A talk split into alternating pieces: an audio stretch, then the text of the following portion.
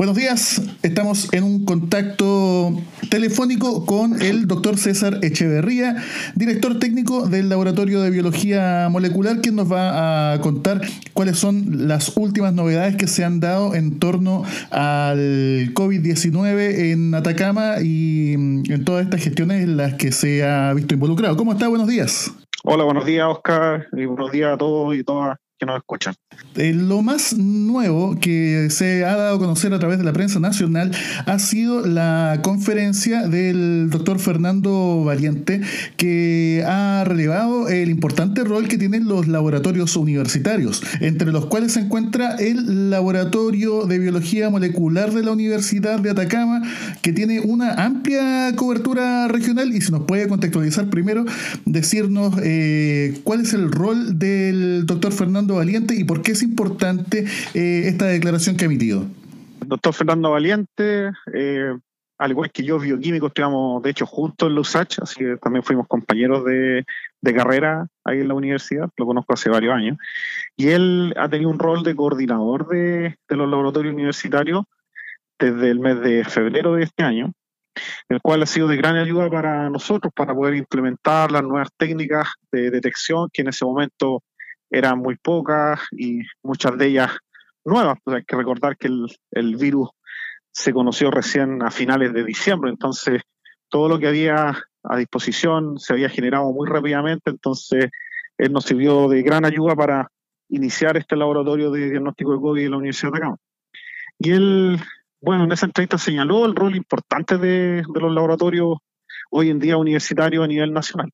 valoró harto lo que se está realizando en la región de Atacama, en donde, según vi esta entrevista por el mostrador, señala que más del 90% de, de los análisis se realizan a través del laboratorio de la universidad. Sí. Eh, sin, sin, ir más allá, creo que el 100%. Sí, prácticamente el 100% de, de todos los muestreos que se realizan y diagnósticos que se realizan en la región son procesados en el laboratorio. Eh, somos el único laboratorio universitario que tiene este nivel de muestreo en Chile.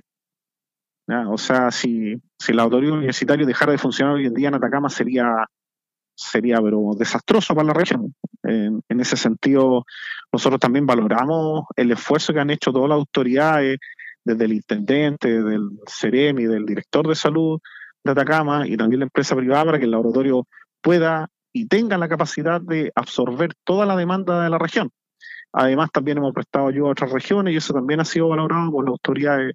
tanto nacionales como regionales. Importante también relativo a esta colaboración multisectorial eh, entre las autoridades políticas del sector salud, el laboratorio de la universidad, para la toma de decisiones en relación a, por ejemplo, lo que se propone ahora, que es la, la toma de muestras a través de saliva, que si no me equivoco comienza esta semana y usted nos puede facilitar algunos antecedentes, ¿no? Sí, es, un tema que, nosotros veníamos trabajando hace ya un par de meses como laboratorio. Eh, teníamos la evidencia internacional que señalaba que la saliva también era una buena fórmula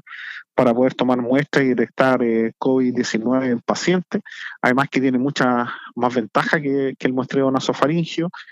Por darte un ejemplo, si yo tomo un test nasofaringio, el tiempo que me demoro en tomar un test nasofaringio, yo podría tomar que entre 15 a 20 muestras de saliva sin ningún problema. Además que no es invasivo y de muy bajo costo y podemos hacer un muestreo muy amplio en poco tiempo. Entonces, tiene muchas ventajas por sobre el nasofaringio y nosotros participamos en, evaluaciones de, saliva, los cuales nosotros enviamos al MinSal eh, informes demostrando que efectivamente se podía detectar el virus en la salida de las personas. ¿Y en este momento ya cuenta con certificación este tipo de toma de muestra? Sí, ya el ministerio ya generó un comunicado en la cual habilita a los laboratorios para utilizar esta muestra y nosotros lo vamos a usar eh, en, los en las pesquisas activas, los testeos masivos, se, se, va a dar preferencia a este tipo de muestreo y para la gente que tiene síntomas o son contactos estrechos se, se seguirá usando el nasofaringio por el momento. Y a esta altura, ya habiendo pasado seis meses desde el caso cero en Chile, ¿cuánto ¿Cuántos eh, test se han analizado en el laboratorio de biología molecular? Como, como les comentaba al principio, esto partió desde el inicio, que esto fue en, febrero, de unas conversaciones entre el Ministerio